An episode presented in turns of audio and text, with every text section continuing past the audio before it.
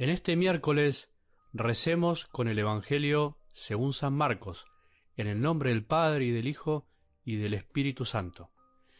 Jesús, llamando otra vez a la gente, les dijo, Escúchenme todos y entiéndanlo bien. Ninguna cosa externa que entra en el hombre puede mancharlo. Lo que lo hace impuro es aquello que sale del hombre. Si alguien tiene oídos para oír, que oiga. Cuando se apartó de la multitud, y entró en la casa, sus discípulos le preguntaron por el sentido de esta parábola. Él les dijo, ¿ni siquiera ustedes son capaces de comprender? ¿No saben que nada de lo que entra de afuera en el hombre puede mancharlo? Porque eso no va al corazón sino al vientre, y después se elimina en lugares retirados. Así Jesús declaraba que eran puros todos los alimentos. Luego agregó, lo que sale del hombre es lo que lo hace impuro, porque es del interior del corazón de los hombres, de donde provienen las malas intenciones, las fornicaciones, los robos, los homicidios, los adulterios, la avaricia, la maldad, los engaños, las deshonestidades, la envidia, la difamación, el orgullo, el desatino. Todas estas cosas malas proceden del interior y son las que manchan al hombre. Palabra del Señor.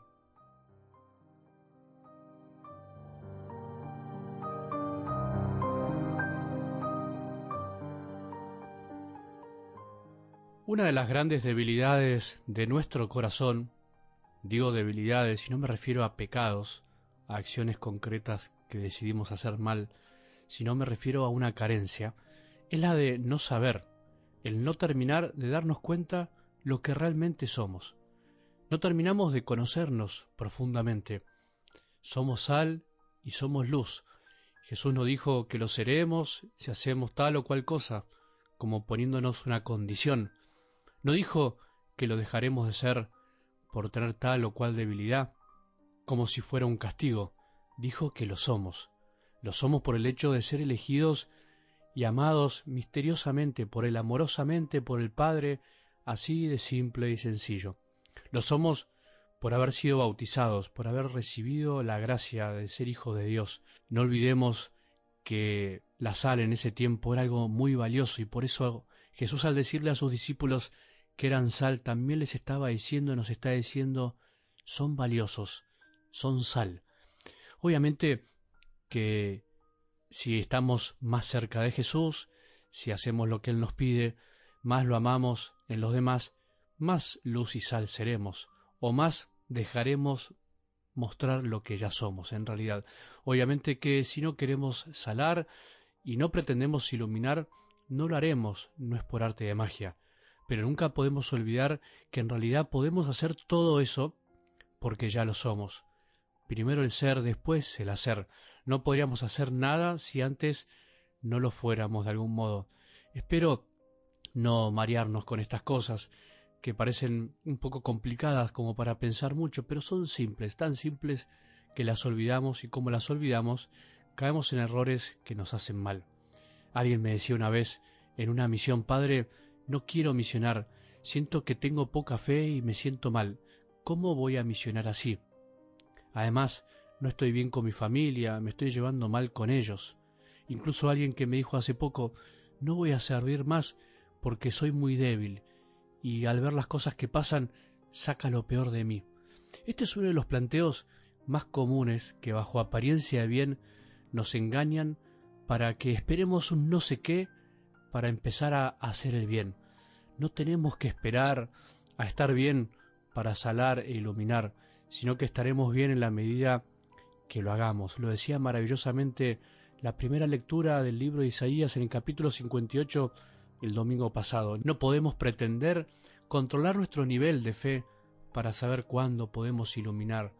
Hay que salir para darse cuenta de que ya somos luz. Eso, en definitiva, o esa actitud, esa forma de pensar, es no confiar en Él, ya somos luz y sal y lo descubriremos en la medida que caminamos, que salimos de nosotros mismos. ¿Cuántas personas han descubierto sus dones saliendo a amar, a servir?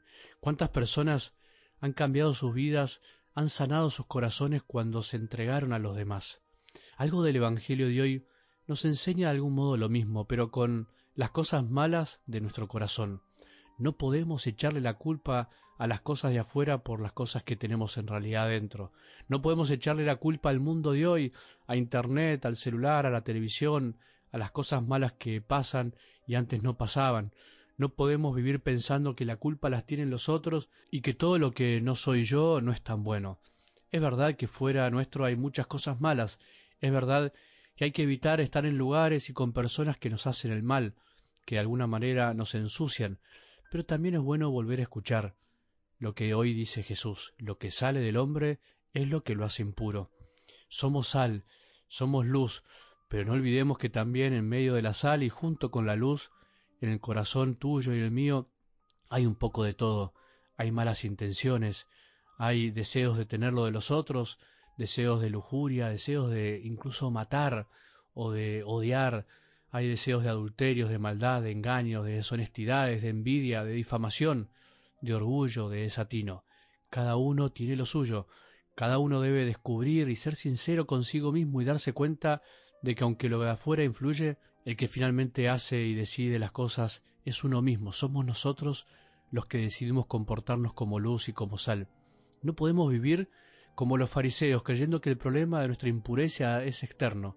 No podemos vivir pensando que por hacer cosas buenas seremos buenos, sino que porque ya somos algo, podemos hacer cosas buenas, porque la capacidad de amar ya Dios la puso en nuestro corazón y eso nos va abuenando, nos va purificando de lo otro, que siempre está y estará, pero que en la medida que dejamos salir lo mejor de nosotros, se va a ir apagando, va a ir perdiendo fuerzas.